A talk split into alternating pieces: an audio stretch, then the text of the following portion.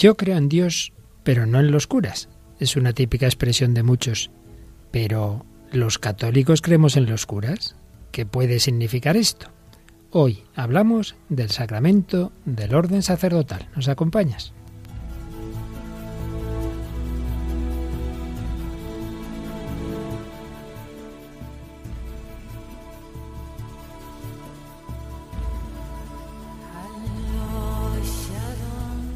El hombre de hoy y Dios, con el padre Luis Fernando de Prada.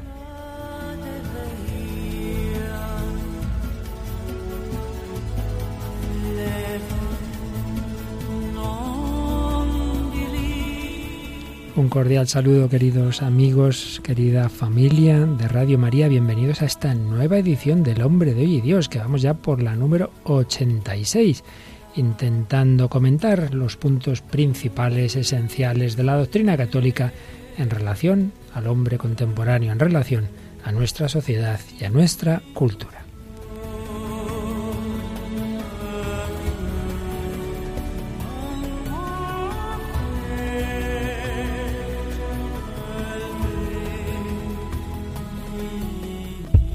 Bueno, pues aquí tenemos una semana más a Raquel Sánchez Mayo. Hola Raquel. Hola, muy buenas, padre. Estás ahí mirándote los correitos, los mensajes de Facebook y no sabes cuál elegir porque dices que tienes muchos. Bueno, ¿eh? cada, vez, cada vez hay más, lo cual agradecemos muchísimo, sí. Pues a ver cómo consigues resumir un poquito.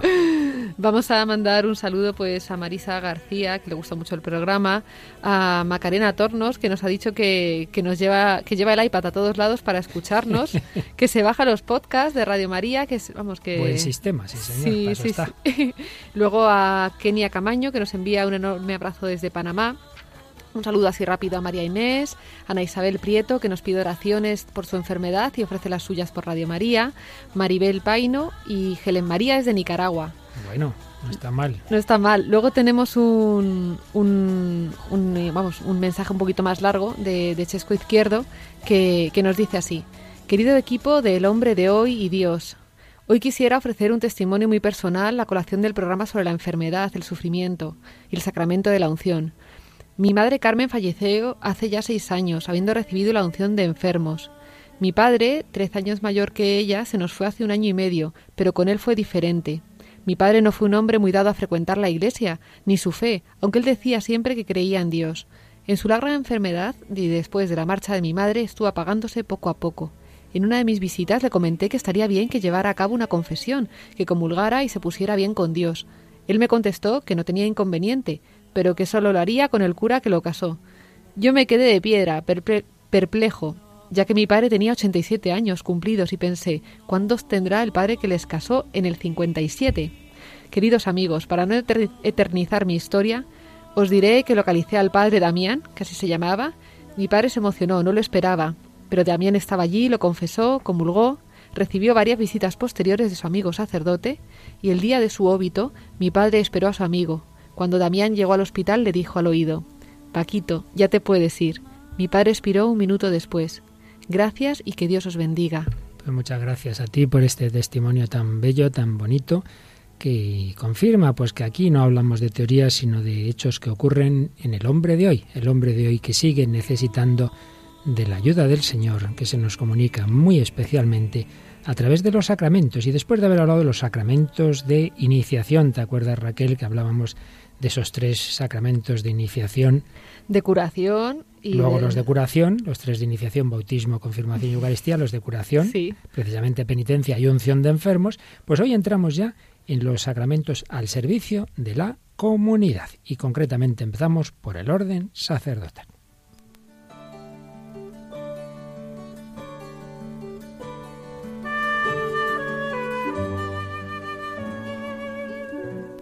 Y voy a leer una carta que circuló hace unos años por internet, la carta que escribió un misionero español al New York Times, un famoso periódico norteamericano, pero famoso entre otras cosas porque con mucha frecuencia se apunta a las campañas anticatólicas, a veces con mayor o menor fundamento, otras sin ninguno, pero con un cariz muchas veces muy sesgado. Y en aquellos meses especialmente intensos en que parecía que todos los días salía una noticia de sacerdotes que se suponía que habían abusado de menores, etcétera, todo este gran problema, esta tragedia que hemos vivido estos años. Este sacerdote escribió, como digo, una carta a este periódico que me parece que no fue publicada y que en cualquier caso nos viene hoy bien recuperar. Se dirigía al director del periódico y le decía, Querido hermano periodista, soy un simple sacerdote católico. Me siento feliz y orgulloso de mi vocación. Hace 20 años que vivo en Angola como misionero. Veo en muchos medios de información la ampliación del tema en forma morbosa, investigando en detalles la vida de algún sacerdote pedófilo. Así aparece uno de una ciudad de Estados Unidos de la década del 70, otro en Australia de los 80, y así otros casos recientes, ciertamente todo condenable. Se ven algunas presentaciones periodísticas equilibradas, otras amplificadas, llenas de prejuicios y hasta de odio. Me da un gran dolor por el profundo mal que personas que deberían ser señales del amor de Dios sean un puñal en la vida de inocentes. No hay palabra que justifique tales actos. No hay duda de que la Iglesia no puede estar sino al lado de los débiles, de los más indefensos. Por lo tanto, todas las medidas que sean tomadas para la protección y prevención de la dignidad de los niños serán siempre una prioridad absoluta.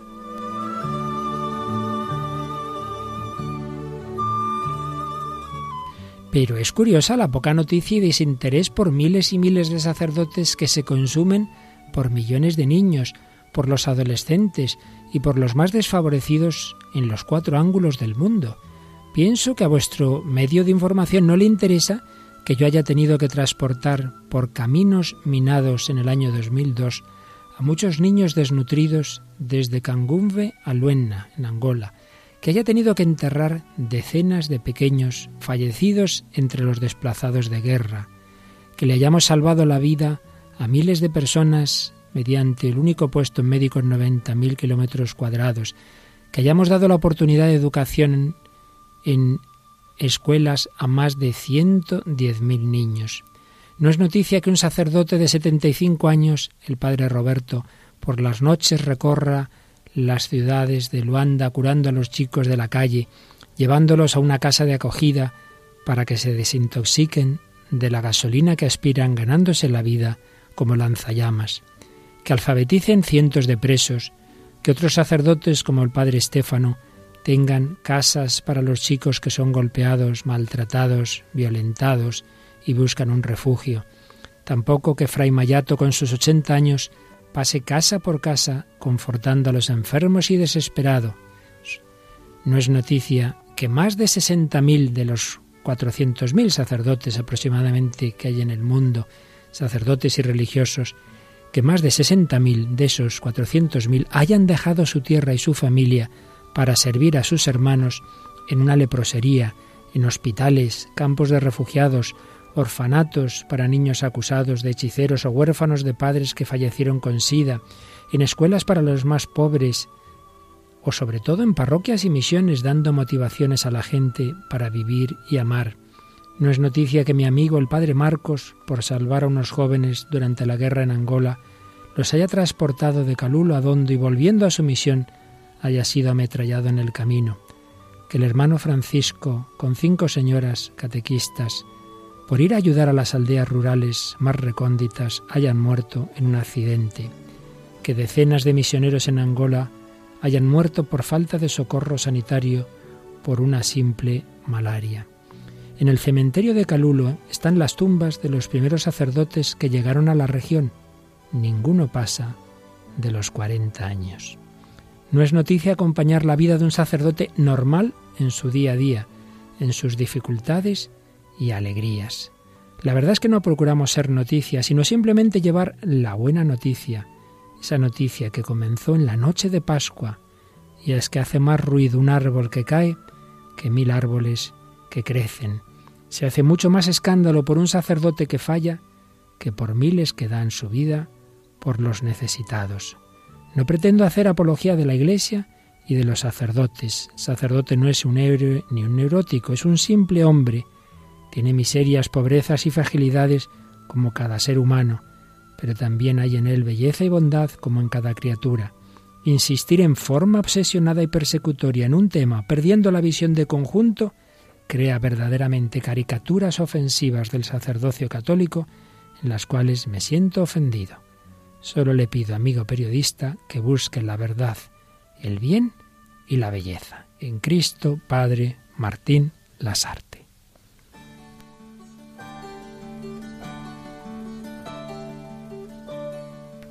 Bueno, Raquel, no está mal la cartita, ¿eh? Sí. ¿Qué has pensado al, al oír esta, esta carta? Pues, pues nada más que lo que, que está diciendo lo que, lo que es cierto, ¿no? Que pues los medios de comunicación eh, pues comunica de manera errónea muchas cosas y muchas veces solo se fijan en pues eso en el árbol que cae y no en los que permanecen en pie. Pero bueno como hay una manipulación yo creo generalizada de todo pues hay una mano negra que dice vamos a hablar mal de esto de esto no se habla y tal pues se puso en la picota en ese momento a la Iglesia Católica en especial a los sacerdotes y pues bueno pues fueron tema evidentemente había verdad detrás de, de algunos casos y tal pero luego todo lo demás fue, o sea, fue simplemente una, una batalla contra la Iglesia Católica que se abrió de manera abierta en, no solo en, todos los medios de comunicación, en el New York Times. Sí, por supuesto. Es un caso claro de lo que tratamos en algún programa ya pasado sobre la Iglesia. Yo decía que hay dos formas de calumniar a cualquier institución y una de ellas es la Iglesia. Una, decir cosas totalmente falsas y otra, decir cosas verdaderas pero descontextualizadas, diciendo solo lo negativo y no lo positivo, sin comparar con otros grupos. Porque claro, ya sabemos por desgracia, y bien lo trabajó el Papa Benedicto XVI, ya antes Juan Pablo II, y ahora lo está asumiendo el Papa Francisco, ya sabemos por desgracia que claro que sí que hay casos, y uno solo, pues ya es muy triste que ocurra, evidentemente. Pero una cosa es eso, y otra cosa es que era muy claro que era una campaña que durante unos meses fue, cada día se iba sacando una noticia que además muchas eran antiquísimas y muchas no eran verdaderas, pero vamos a suponer incluso solamente las verdaderas, ¿no? Claro, si solo sacas eso de los sacerdotes, claro, la impresión que le pudo quedar a muchas personas es que es un grupo, un colectivo especialmente propenso a ese tema, ¿no? Claro, eh, habría que comparar con otros grupos. Y, y claro, cuando ya se hicieron estudios serios se veía claramente la manipulación de la noticia. Y bueno, claro, y el daño que ha quedado todavía y todavía sigue coleando y lo que y lo que y lo que seguirá. Pero en, en este aspecto leí, eh, creo que el testimonio, no, no recuerdo de quién, leo las cosas, pero no recuerdo todos los datos, de un sacerdote que fue increpado, en, pues no sé, hacía un viaje y fue increpado por un señor diciéndole, le dijo unas palabras durísimas además, dice, no puedo evitar mirarle y pues pues eso, sentir desprecio por usted, por tal, bueno, por todas las noticias que habían salido, ¿no? Entonces, pues el hombre con mucha paz, el pobre demasiada, porque cuando alguien se está acerca a una manera violenta, pues evidentemente evidentemente hay que tragar saliva a veces, pues le dijo que, que, que sí, que, que, seguramente habría casos, pero que, pero que vamos, que, que si sabía él. Bueno, le preguntó primero, ¿es usted padre de, de familia? dijo, sí, dice, pues usted sabe que el, el, índice más alto de abuso entre menores es dentro del, del círculo familiar dice, yo le miro a usted y no, no pienso eso. Entonces, pues ya empezó, dice que empezaron a entrar una conversación, empezaron a razonar, empezó a contar eso, ¿no? Que, que en la Iglesia Católica, y eso parece ser que no, no lo estamos inventando, sino que es así, es el, la institución, podemos decir, que, que menor, eh, menor índice de abusos que tristemente ocurren eh, pues ese aquí en la Iglesia Católica. Entonces, pues, pues eso, ¿no? Entonces dice que hablando con él ya al final pues se despidió y, y ya pues muy bien, ¿no? Incluso el hombre pues le dio las gracias, le pidió perdón y tal. Y claro, el sacerdote se iba pensando, dice, si tengo que hacer esto con todos los que eh, los que ha hecho daño, la difamación, ¿no? Que han hecho los medios de comunicación, la campaña tan tan agresiva, ¿no? Dice, esto es, esto es imposible, ¿no? El daño que hace la pues el, el mal de la murmuración, ¿no? a nivel... Ya ha quedado ahí, ¿no? Y en efecto, repetimos un solo caso, pues es muy triste, pero aquí de lo que se trata es si se saca la conclusión de que el ser sacerdote, sacerdote católico, sacerdote célibe, predispone al abuso. Entonces, claro, es donde, como digo, hay diversos estudios, ahora no es momento de, entrar en detalles, pero fíjate, tengo aquí uno ya de hace algún tiempo, pero que básicamente los datos son los mismos, ¿no? Terribles. Los expertos aseguran que entre el 20 y el 30% al menos de las mujeres de la población mundial pero probablemente sean más, ¿eh? han sido abusadas en su infancia o adolescencia, cerca del 30%. Es una burrada. Y de ese porcentaje, como bien has dicho en esa anécdota que recuerdas haber leído, porcentaje altísimo es en el círculo familiar. Mm. Entonces, claro, si yo sacara esa consecuencia, ¿no? Veo a un, a un tío y a un padre, al hermano de los padres y ya pienso que, uy, pues este será un, oiga, ¿no? ¿cómo saca usted esa generalización? Pues esto se da, muchísimos casos, ¿no? Pues es lo que hacen, en efecto, con el, con el sacerdote, ¿no? Porque se hayan presentado unos determinados casos y no se haya hecho la comparación de si ocurre lo mismo en otros en otros sectores. Primero repito, en la familia pero es que luego también todo el, ámbito, digamos, de personas que trabajan, que trabajamos, digamos, en la cercanía personal, en la intimidad, es verdad que ahí siempre puede haber más riesgo. Pero claro, es que ahí entraríamos en el terreno de los psicólogos, de los psiquiatras. Yo podría contar muchas cosas también de este tipo, que evidentemente no voy a hacer. De muchas profesiones, que de, los profesores, como sabes, ha habido casos de, en el ámbito deportivo, muy serios, muchos. Y claro, no, no caemos en la trampa de generalizar y decir, pues los que se dedican a formar a los adolescentes, y los jóvenes en los colegios, en los no, hombre, no, no, eso sería una calumnia. Bueno, pues eso es lo que se ha hecho, lo que se ha hecho de una manera descarada con el sacerdocio. Pero en fin, hoy no entramos directamente en ese tema. Lo ponemos como ejemplo porque al tratar hoy del sacramento del orden en nuestro mundo contemporáneo, pues es evidente que nos encontramos con un punto muy claro de ese rechazo de, del hombre que no quiere realmente comprometerse, que no que, que, entra en esa dinámica que tantas veces hemos dicho en este programa de sí, sí, yo creo en Dios, yo creo en Dios, pero, pero no creo en la iglesia, que es una manera, como decir, yo me hago mi religión a mi manera. Entonces, el ver un sacerdote, pues me está indicando que hay un Dios que ha entrado en nuestra vida, que nos ha dicho cosas concretas, que nos ha hablado en Cristo, que me habla de la Eucaristía, que me habla de la confesión y todo eso, como me pone nervioso, cualquier cosa que me sirva para decir, ah, yo no quiero estar con los curas, yo para qué viera confesarme con ese, que a saber las cosas peores que habrá hecho él. Entonces, todo, cualquier cosita nos viene estupendamente para rechazar los caminos que nos ha ofrecido el Señor.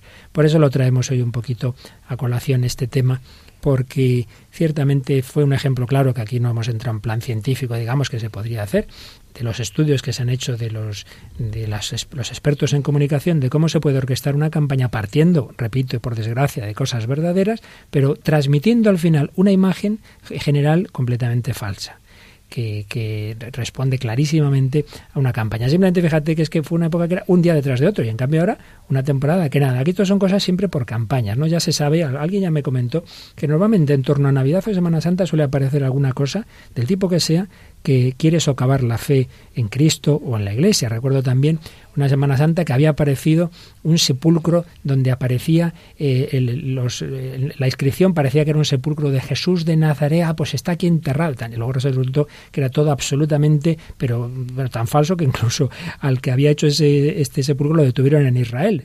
pero bueno, curiosamente son noticias que siempre salen en determinadas épocas, ¿no? Bueno, no vamos a quedarnos más en el detalle, vamos a ir en positivo, pero que sean conscientes nuestros oyentes de que por desgracia estamos en un mundo en el que hay una gran batalla, bueno, esto es desde siempre, ¿verdad? desde el principio de la historia, pero evidentemente en nuestro tiempo más. Y que hoy, en diferencia de otras épocas, los medios de comunicación tienen tal fuerza para el bien, pero que también la tienen para el mal, que es facilísimo transmitir en poco tiempo una imagen muy deformada de cualquier realidad. Como siempre Cristo, como siempre la Iglesia ha sido atacado, pues hoy día es muy fácil hacerlo también a través de los medios. Pero bueno, vamos al Evangelio, vamos al fundamento, vamos a recordar algunas de las palabras que Jesús dijo, donde realmente están los fundamentos de lo que es el sacerdocio, de lo que es la plenitud del sacerdocio, es decir, el episcopado, los, obispos que son sucesores de los apóstoles.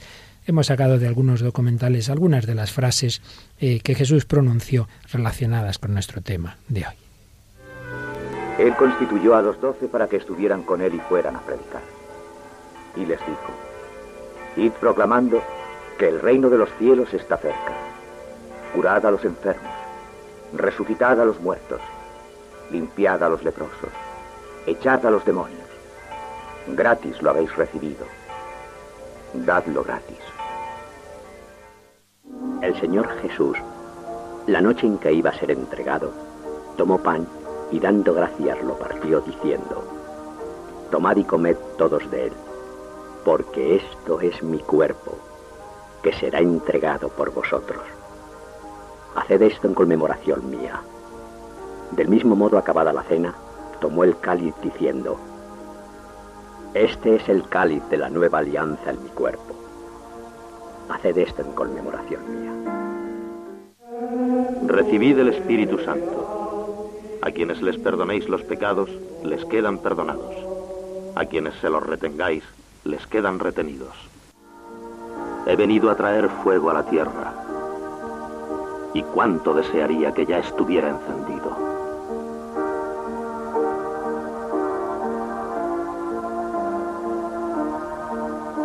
La mies es mucha, pero los obreros son pocos. Rogad pues al Señor de la mies que mande obreros a su mies.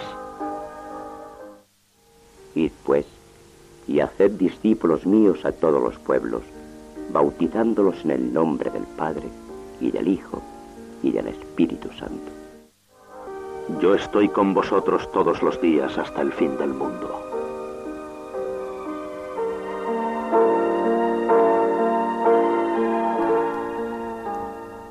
Yo estoy con vosotros todos los días hasta el fin del mundo.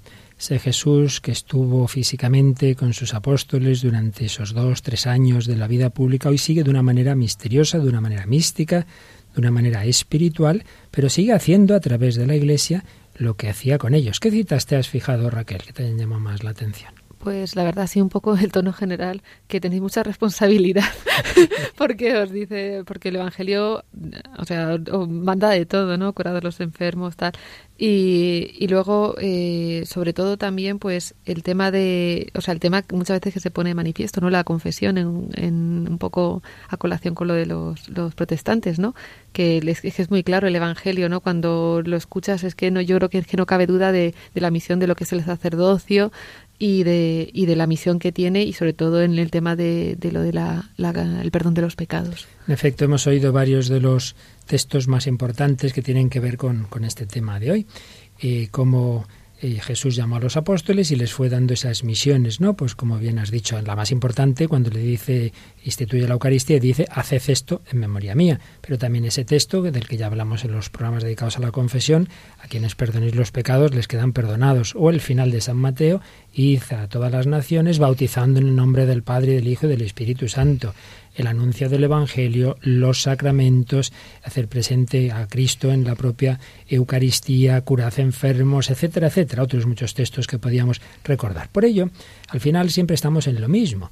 No simplemente eh, el hombre busca a Dios a su manera, sino que Dios se ha hecho hombre en Cristo y Cristo se nos comunica a través de la Iglesia, donde nos ha dejado esos cauces especiales privilegiados, no decimos que únicos, privilegiados de contacto con la humanidad, porque claro, Jesús estuvo en la tierra unos años, pero Él ha venido para toda la humanidad, para todos los siglos, también para nuestro tercer milenio. Y hoy como Jesús nos habla, hoy como Jesús nos perdona, hoy como Jesús toca nuestro corazón, pues a través de los sacramentos. Pues bien, ese Jesús que se hace presente en nuestra en la iglesia que se hace presente en nuestro mundo nos sigue hablando, nos sigue también pastoreando a través de un sacramento que somos los hombres débiles. Pues igual que el pan o el vino puede ser de mejor o peor calidad, con que realmente sean pan o vino, sirven para consagrar el cuerpo y la sangre de Cristo, pues también cada uno de nosotros somos hombres débiles, pero a través de los cuales Jesús perdona, Jesús eh, hace esos sacramentos de la Eucaristía, Jesús eh, anuncia el Evangelio y Jesús también eh, rige la iglesia, pastorea. Yo soy el buen pastor, pero le dice a San Pedro, pastorea a mis ovejas. Por ello, pues es evidente, como tú decías Raquel, el que no quiera creer, que no crea, pero que no venga con eh, textos evangélicos como diciendo que esto es un invento que se, ha hecho la Iglesia en no sé qué siglo. Esto está evidente clarísimamente en los evangelios. Lo que pasa es eso, que si uno no quiere creer, pues siempre va a encontrar motivos porque tampoco son nunca evidencias que se imponen. Pues vamos a recordar los, los puntos principales, algunos de ellos de que nos habla el catecismo sobre el, orden sacerdotal. Primero tenemos que, porque aquí no podemos, esto no es un programa teológico ni es comentar el catecismo, tocar todo, sino solo lo esencial, pero sí recuerdo el esquema que sigue el catecismo, que es muy interesante. Primero habla de las prefiguraciones del sacerdocio de Cristo, como en el Antiguo Testamento aparece la figura sacerdotal muy claramente. Pero sobre todo el verdadero y único sumo sacerdote que es Jesucristo, que es el pontífice. ¿Por qué? ¿Qué es que hace el pontífice? Puentes, de ahí viene pontifex, el que hace puentes. ¿Qué puente entre Dios y el hombre? ¿Y cómo nos une Jesucristo a Dios y el hombre? Pues de la mejor manera, porque es a la vez Dios y hombre. Por tanto, viendo al hombre llegamos a Dios. Dios habla al hombre y el hombre puede llegar a Dios a través de Jesucristo, que es el camino, la verdad y la vida. Pero Cristo, como recordábamos, pues ya ha ascendido a los cielos eh, sigue actuando a través de su iglesia. Y en la iglesia nos ha constituido a todos pueblo sacerdotal. Tú sabes, Raquel, que tú también tienes el sacerdocio común de los fieles. Sí, eso a través del bautismo, ¿no? Lo de... exactamente, Hoy ya no me pillas. Estaba mirándote, digo, a ver si me lo dice bien o no, esta pobre la dejo mal. No, hoy lo has dicho muy bien. Te diré más, sacerdote, profeta y, rey. Muy bien, muy bien, muy bien. Veo que esta vez vienes con la lección aprendida. Pues es verdad, todo cristiano recibe en el bautismo una unión con Cristo y como Cristo es sacerdote, profeta y rey, todo cristiano lo es. Tú eres sacerdote en qué sentido? De que tú estás llamada a ofrecer tu vida, a ofrecer tus oraciones por la salvación no solo tuya, sino del mundo entero. Eres profeta en el sentido de que estás llamada a hablar de Dios. profeta no es el que anuncia el futuro, eso Dios puede iluminarlo, sino en general el que habla en lugar de Dios. Tú también estás llamada a evangelizar, a ser profeta. Y eres rey, reina, en el sentido de que estás llamada primero a reinar en tu propio ser, es decir, a no dejarte llevar de lo que te apetece, sino que sea tu razón iluminada por la fe la que te gobierne tu vida y también colaborar en donde vives para que en esos lugares, en esos ámbitos familiares, de trabajo, etcétera, sea la ley del amor la que rija y no otro tipo de planteamientos. Eso todo cristiano. Todo cristiano está llamado a ser sacerdote en ese sentido amplio. Y así lo recuerda el número 1591 del Catecismo. La Iglesia entera es un pueblo sacerdotal. Por el bautismo, todos los fieles participan del sacerdocio de Cristo. Esta participación se llama sacerdocio común de los fieles. A partir de este sacerdocio y al servicio del mismo existe otra participación en la misión de Cristo la del ministerio conferido por el sacramento del orden, cuya tarea es servir en nombre y en la representación de Cristo cabeza en medio de la comunidad. Es decir, en este mismo número, después de haber hablado de que todo el pueblo de Dios, toda la Iglesia, es pueblo sacerdotal, pero nos dice a continuación que existe al servicio de ese sacerdocio común y al servicio del pueblo de Dios otra forma de unión con Cristo y de participación en su misión, que es ese otro sacerdocio que llamamos ministerial. Ministerio es servicio, es decir, un servicio a los, a los demás, un servicio al pueblo de Dios, eh, porque nos configura con Cristo en el sentido de tener determinados poderes, como puede ser consagrar la Eucaristía, etc. Por eso el número siguiente ya explica un poquito más ese sacerdocio ministerial. El sacerdocio ministerial difiere esencialmente del sacerdocio común de los fieles porque confiere un poder sagrado para el servicio de los fieles. Los ministros ordenados ejercen su servicio en el pueblo de Dios mediante la enseñanza, munus docendi, el culto divino, munus liturgicum, y por el gobierno pastoral, munus regendi. Aquí aparece ya más claro ese poder sagrado, esas tres dimensiones. Decíamos antes, sacerdote, profeta y rey, pues esto es lo que se expresa así. La enseñanza, el munus docendi, sería lo que corresponde al profetismo. Pues tú decíamos, estás llamada a hablar de Dios, pero no de una manera como quien tiene la autoridad de explicar eh, la palabra de Dios como el sacerdote en una homilía, como el obispo en su carta pastoral, y no digamos como el Papa en una encíclica, ¿no?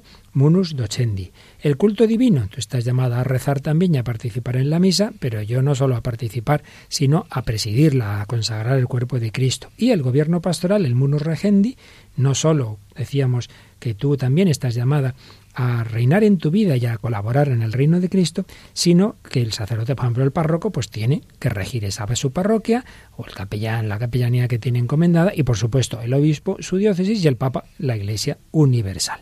Son esos, esas dimensiones, esos poderes especiales que vienen simplemente de la unión con Cristo, que ha venido no a ser servido, sino a servir. Por tanto, son poderes de servicio.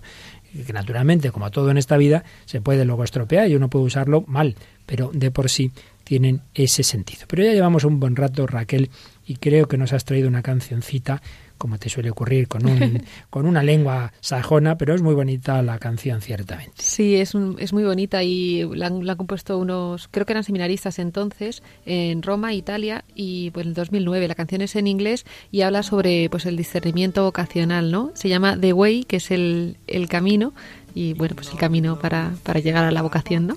Y si uno ve el vídeo, pues ves un joven como que está pensando qué hacer con su vida y ve a estos seminaristas o sacerdotes que están tocando ahí y tal y se lo piensa, se lo piensa. Están tocando además en una, azotea cerca de San Pedro, es, muy bonito el vídeo. Si podéis pues verlo, de Way. un poquito y luego nos traduces alguna frase.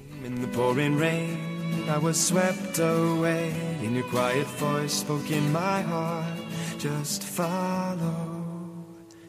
I'll show you the way.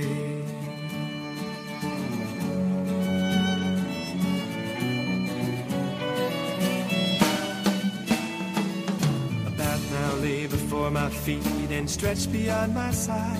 And I didn't know the days, the years, or what would lie ahead. A running stream beneath a towering mountain, flowers, thorns, an endless journey. Every step I took had you there at my side.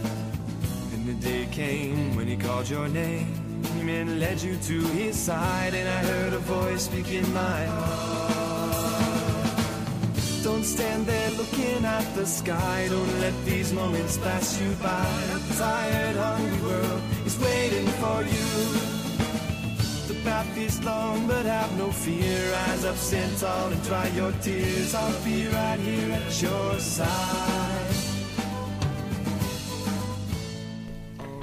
Entonces llegó el día cuando él me llamó por su por mi nombre y me llevó a su lado escuché una voz que hablaba mi corazón. No te quedes ahí mirando al cielo, no dejes estos momentos pasar. Estoy aquí esperándote. El camino es largo, pero no tengas miedo. Levántate y seca tus lágrimas. Yo estaré a tu lado siempre.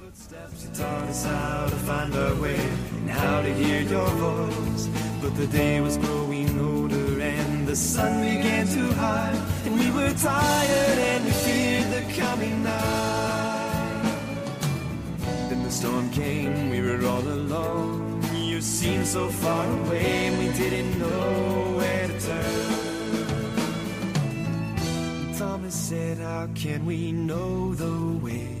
Pues aquí seguimos en Radio María, en El Hombre de Dios, hablando del sacerdocio, del, orden sacerdotal, de este sacramento, escuchando esta canción en inglés de Way que nos habla de la vocación sacerdotal. Y vamos recogiendo los puntos principales que nos dice el catecismo sobre el sacerdocio. Hay un sacerdocio ministerial, pero ese sacerdocio puede ejercitarse en tres grados. Número 1593. Desde los orígenes, el ministerio ordenado fue conferido y ejercido en tres grados, el de los obispos, el de los presbíteros y el de los diáconos. Los ministerios conferidos por la ordenación son insustituibles para la estructura orgánica de la Iglesia.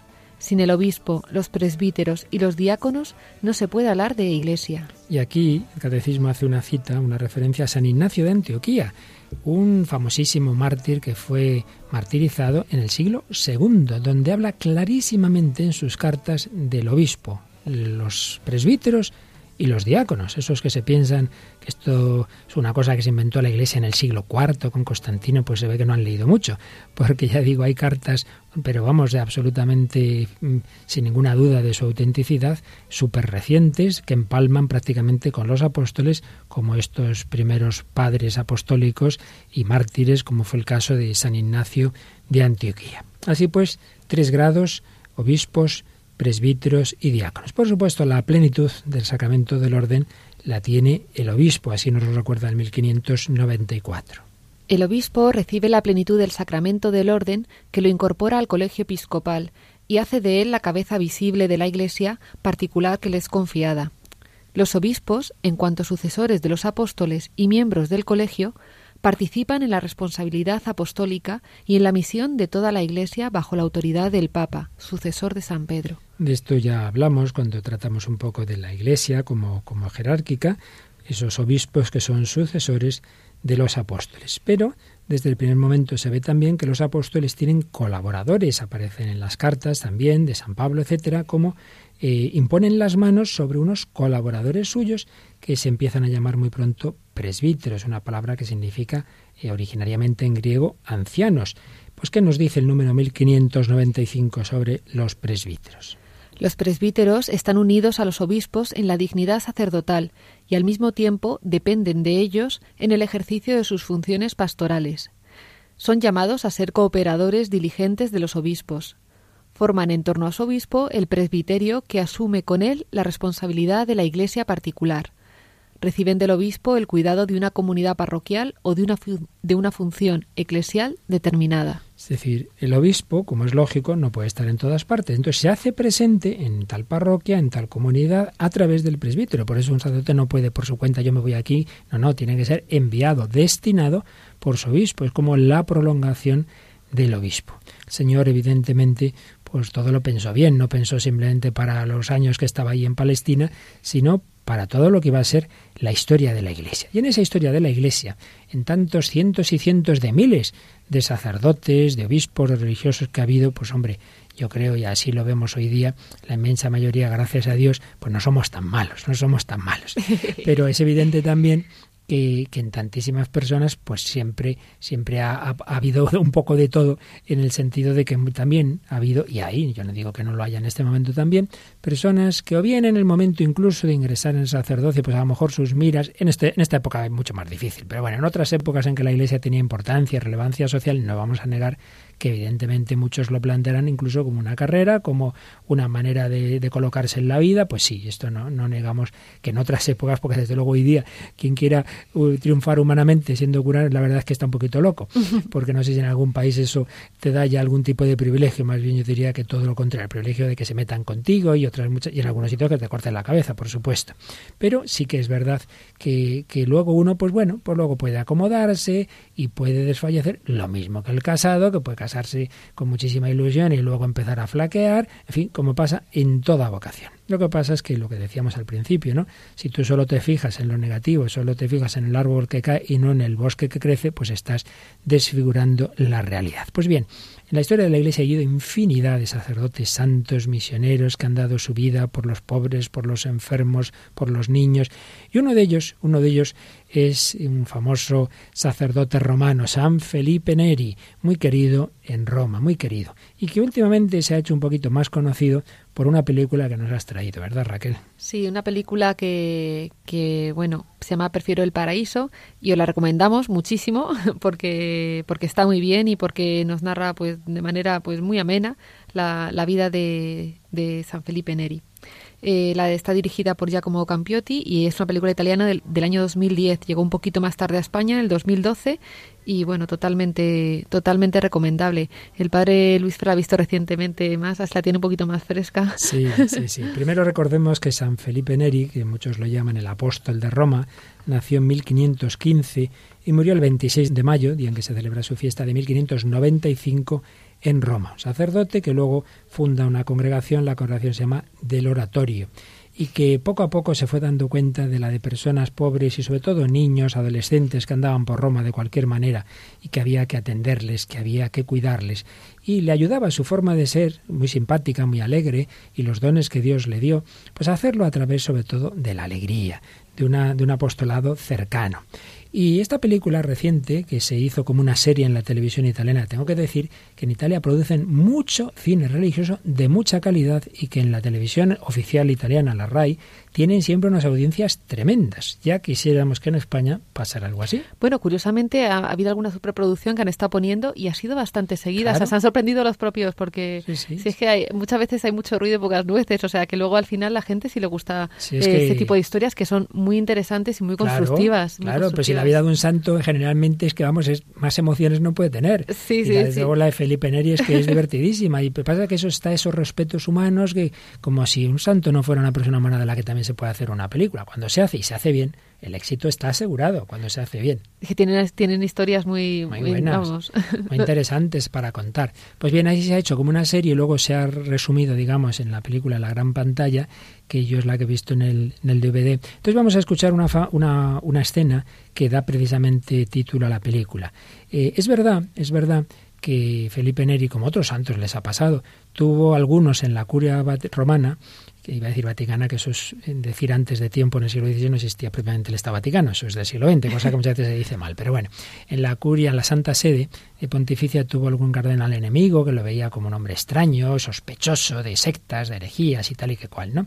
Y entonces varias veces pues fue juzgado por el Papa. Entonces vamos a ver una escena en la que ha construido con todo el pueblo sencillo una iglesia y el Papa se dirige ahí con los cardenales a la Iglesia, pues para preguntarle ese grupo qué reglas sigue, qué, reglas deja de seguir, y después de ver lo que está viendo el Papa se emociona y le pide el, el capelo cardenalicio a uno de los cardenales que está a su lado y se lo quiere poner a San Felipe Neri. Pues escuchamos primero las palabras de San Felipe Neri explicando su congregación y luego lo que el Papa le dice cuando le quiere hacer cardenal y lo que responde Felipe Neri.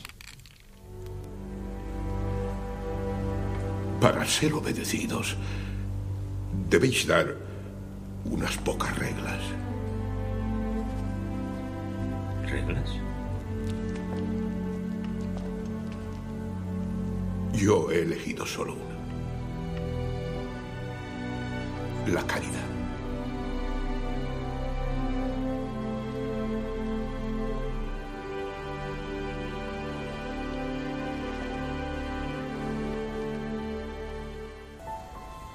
Padre Filippo Neri, acercaos a mí.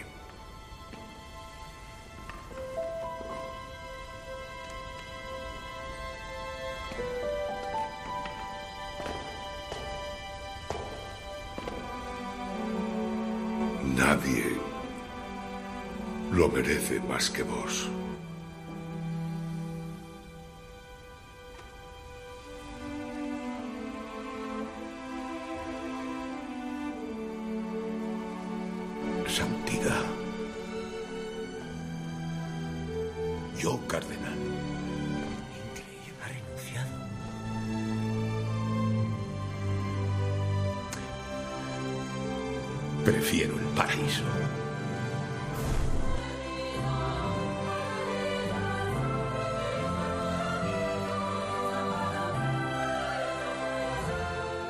Prefiero el paraíso. Es el título de esta película y parece ser que sí, que la frase es histórica, que el Papa, y creo que además en más de una ocasión eh, quiso hacerle cardenal. Y digo, no, no, no, prefiero el paraíso. Lo cual hay que tener cuidado, que es el punto débil quizá que tenga esta película, como muchas otras, como en alguna de San Francisco de Asís, etcétera, que siendo San Felipe Neri o San Francisco de Asís profundamente católicos en el sentido de absoluta fe en la jerarquía de la Iglesia, de absoluta sumisión al Papa, a los obispos, etcétera, parece a veces en estas películas como que se contrapone. Ahí está la Iglesia eh, del Papa, los cardenales, todos ellos unos señoritingos, y no digo yo que no hubiera muchos, por desgracia, que les pudiera pasar, pero hombre, ha habido cardenales santos y obispos santos y papas santos, por supuesto. Eso no hay que ponerlo en duda, yo creo, ¿no? Y, pero siempre se peca un Pero poco a por veces, ese lado. Sí, parece como que contraponen esos sacerdotes pobres, humildes, que están con el pueblo, ¿verdad? Y luego como si todos los cardenales y tal fueran todo lo contrario. Bueno, ese es el punto que a veces en estas películas no, no, no, no es muy objetivo. Pero bueno, a lo que vamos, que es verdad que ha habido cardenales santos, pero también ha habido otros que, como San Felipe Neri, han renunciado, han dicho, eh, no, no, no, yo no quiero ser cardenal, no porque pensaran que no pudiera ser uno santo, sino porque no era su vocación. Claro. Entonces, el prefiero el paraíso no es que si me hago cardenal me voy al infierno. Evidentemente, es una frase que sale varias veces y la canción que sale varias veces y con la que termina la película, como luego escucharemos si Dios quiere, que es preciosa. Bueno, se nos está yendo como siempre el programa, con lo cual tendremos que dedicar otro al ministerio sacerdotal, pero Raquel no quería, siempre tenemos nuestra sección de testimonio, no quería eh, dejar pasar este, este programa sin recordar el testimonio pues de alguien que conocí en el seminario. Había un seminarista un poco travieso y de hecho tuvo algún disgusto con los superiores en algún momento dado, Jesús Muñoz, y que él mismo contaba pues que había tenido una primera etapa de su sacerdocio pues bien, pero vaya, tampoco sin matarse, hasta que eh, siendo misionero en Bolivia, pues realmente se hace como mucho más evangelizador, se, se compromete mucho más con Cristo y siendo jovencísimo, tiene un cáncer que en poco tiempo le va devorando y murió con 32 años en 1998. Pues bien, me encontraba yo ayer mirando en las cosas que tengo por ahí recogidas de testimonios sacerdotales, una carta que circuló por internet también, que es larga y por tanto solo voy a leer algún párrafo que escribió Jesús, pues unos meses antes de morir. Me llamo Jesús Muñoz y soy sacerdote católico de la diócesis de Toledo. En el año 96 estuve de misionero en Bolivia como catequista itinerante de las comunidades neocatecumenales. Al volver a España para descansar me diagnosticaron un cáncer colorectal con metástasis hepática. El tiempo pasado en Bolivia fue fantástico. De niño siempre quise ir a las misiones y el Señor me lo ha concedido. Fue un tiempo de renovación sacerdotal, pues antes era un burgués, no me preocupaba de nada salvo de mí mismo. Yo creo que exagera un poco, pero dice, sin santidad, sin intimidad con el Señor y con su palabra, sin oración asidua, muy despreocupado por la liturgia y por quien me tocaba pastorear. No era capaz de morir por nadie, pero aparecía ante los feligreses como muy trabajador, preocupado por las cosas, buen cura, humilde. Mentira todo, pues soy un egoísta y un orgulloso, que solo me busco a mí en lo que hago. Un cura de pueblo que solo hace cosas, pero no lleva el Evangelio a su grey. Pero los milagros que he visto en la evangelización me ayudaron mucho. Me corrigió mi equipo de evangelización a tiempo y a destiempo, siempre con cariño, con amor evangélico. No siempre recibía las correcciones con agrado. Mi egoísmo y el ser educado para ser el primero en todo y un líder como cura se manifestaba con toda claridad. Ciertamente que les estoy muy agradecido. Fue para mí una regeneración sacerdotal. Tuve también muchos sufrimientos internos, ver que no era el supercura que me habían dicho y formado, ver que la misión me superaba, pues no podía estar a la altura de las circunstancias. En definitiva, tener que pasar por la puerta de la humildad. En la misión vi qué es ser hijo de Dios y vivir como un hijo de Dios. Dios provee siempre. Lo he visto en la misión y lo estoy viendo en mi enfermedad. Y detallaba aquí su durísima enfermedad. La experiencia del sufrimiento es un misterio.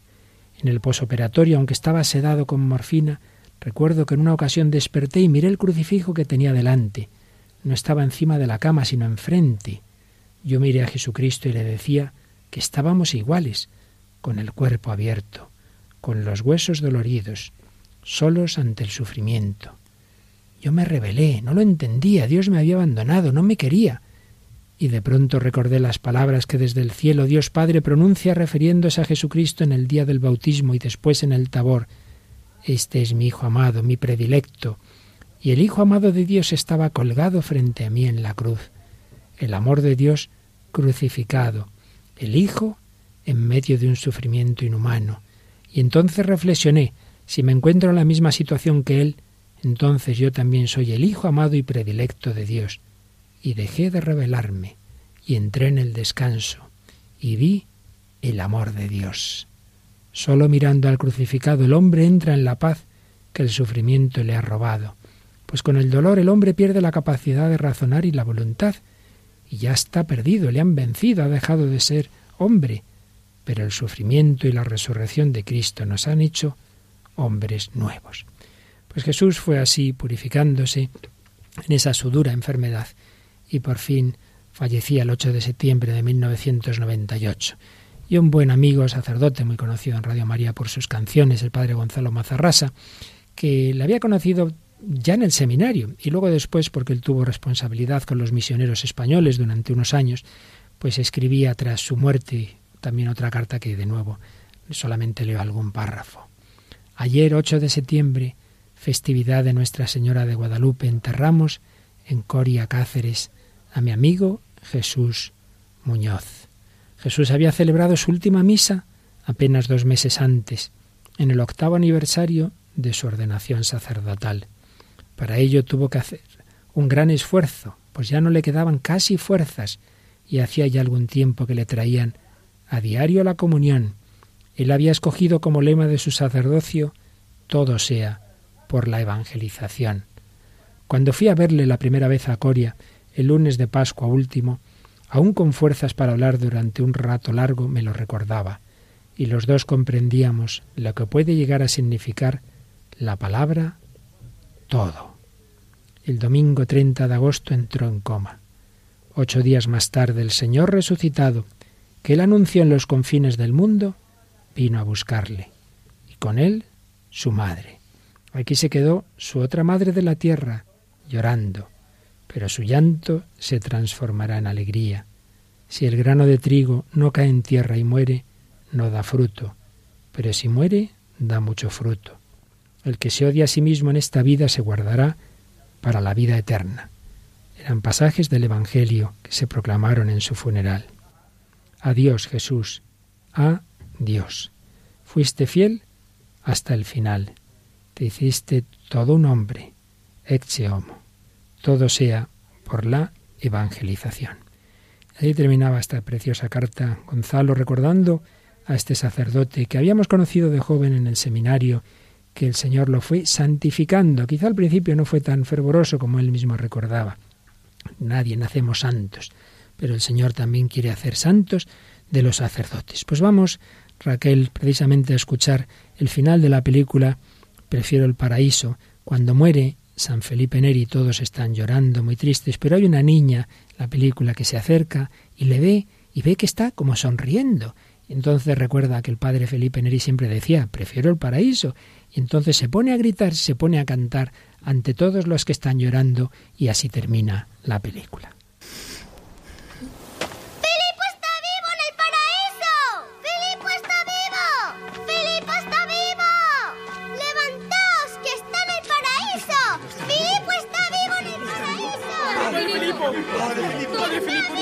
¡Está vivo! ¡Está en el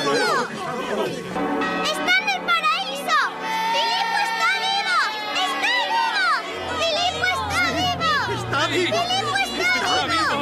¡Está vivo! ¡Ya está en el paraíso! ¡Padre Filipo! ¡Está vivo! ¡Está en el paraíso! ¡Filipo está vivo!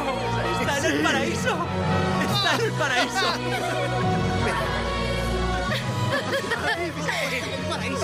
¡En el paraíso! ¡En el paraíso!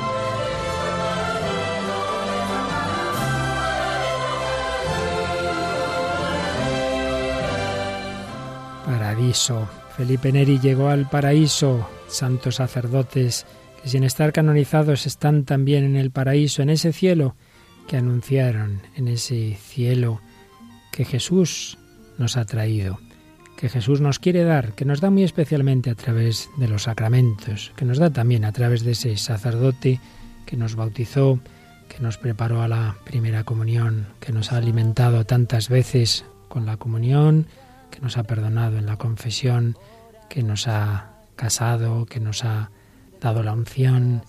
El Señor actúa a través de medios pobres, como nos ha educado a través de nuestros padres, que tampoco eran santos ni perfectos, pero que han sido instrumento de su amor. Jesucristo, pastor, pastor y guía, cabeza de su pueblo, nos sigue pastoreando a través del sacerdote. Pues rezad, rezad por nosotros, para que seamos signos vivos de ese amor del corazón del buen pastor. Pastor con el buen pastor al pie de la cruz, con el que está en cruz, lámpara de luz en la oscuridad, en sus manos da el pan de vida.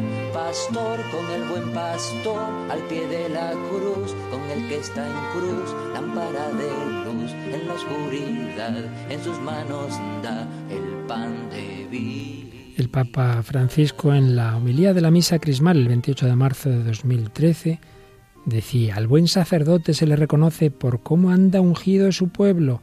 Cuando la gente nuestra anda ungida con óleo de alegría se le nota.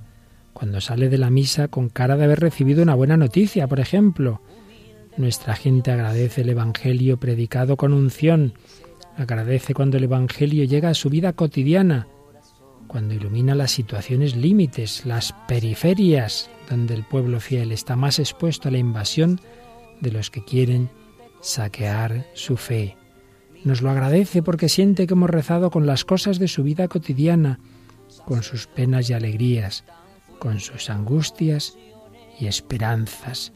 Y cuando siente que el perfume de Cristo llega a través nuestro, se anima a confiarnos todo lo que quieren que le llegue al Señor Rece por mí, Padre, que tengo este problema. Bendígame, Padre, rece por mí. Son la señal de que la unción llegó a la orla del manto, porque vuelve convertida en súplica, súplica del pueblo de Dios. Pastor al pie de la cruz, con el que está en cruz, lámpara de luz en la oscuridad, en sus manos da el pan de vida.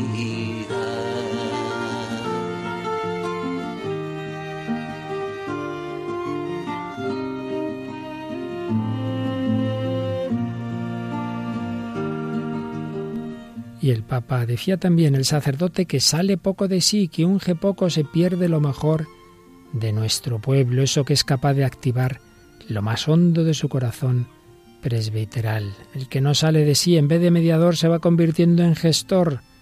Todos conocemos la diferencia. El intermediario y el gestor ya tienen su paga. Y puesto que no ponen en juego la propia piel ni el corazón, tampoco reciben un agradecimiento afectuoso que nace del corazón de aquí proviene la insatisfacción de algunos que terminan tristes, sacerdotes tristes, convertidos en una especie de coleccionistas de antigüedades o bien de novedades, en vez de ser pastores con olor a oveja. Esto os pido, sed pastores con olor a oveja. Y se dirigía también a los fieles el Papa Francisco y decía, acompañad a vuestros sacerdotes con el afecto y la oración para que sean siempre pastores según el corazón de Dios. Al pie de la cruz, con el que está en cruz, lámpara de luz, en la oscuridad, en sus manos da el pan de vida.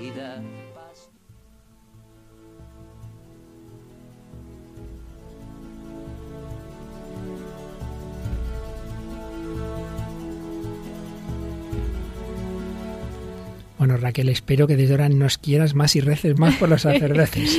yo no he podido decir nada así en plan, pero yo, vamos, estoy agradecidísima a los sacerdotes y supongo como tantos oyentes que estarán escuchando a cuántos sacerdotes nos hemos encontrado a lo largo de nuestra vida en ese momento justo que necesitábamos y bueno, a, Dios gracias porque sin duda, o sea, es, es la mano con la que Él nos toca en tantas ocasiones, ¿no? Eh, que cuando en el sacramento, pues en todos los sacramentos, en la Eucaristía, en la confesión, en esos momentos que, que uno lo pasa mal, pues yo creo que en España tenemos la suerte siempre de tener sacerdotes súper cerca. Y por una mala experiencia que uno pueda tener, que seguramente habrá gente que habrá tenido malas experiencias, pues yo creo que, no hay que quedarse ahí, sino que hay un montón de sacerdotes también tienen derecho a equivocarse, porque como todos nos equivocamos, pero, pero vamos, sin duda.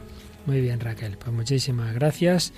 Y como siempre, tu último servicio, recordar a nuestros oyentes cómo se pueden comunicar con nosotros un email si nos queréis enviar a el hombre de hoy y Dios arroba radiomaria.es y luego en Facebook pues poniendo el hombre de hoy y Dios en el buscador que hay en Facebook. Muy bien, y ya sabéis que todos los programas los podéis pedir, todos los anteriores los podéis bajar del podcast de la web de Radio María y los podéis también pedir en esa misma web o llamando al número de teléfono 902 500 518. Nos impresiona saber que en muchos países están usando estos programas, nos alegra, pues si sirven para evangelizar, todo sea por la evangelización, como decía Jesús Muñoz, al que hoy hemos recordado. Pues ya sabéis, a rezar por los sacerdotes para que sigamos hablando de Dios al hombre de hoy. Que el Señor os bendiga y hasta el próximo programa, si Dios quiere.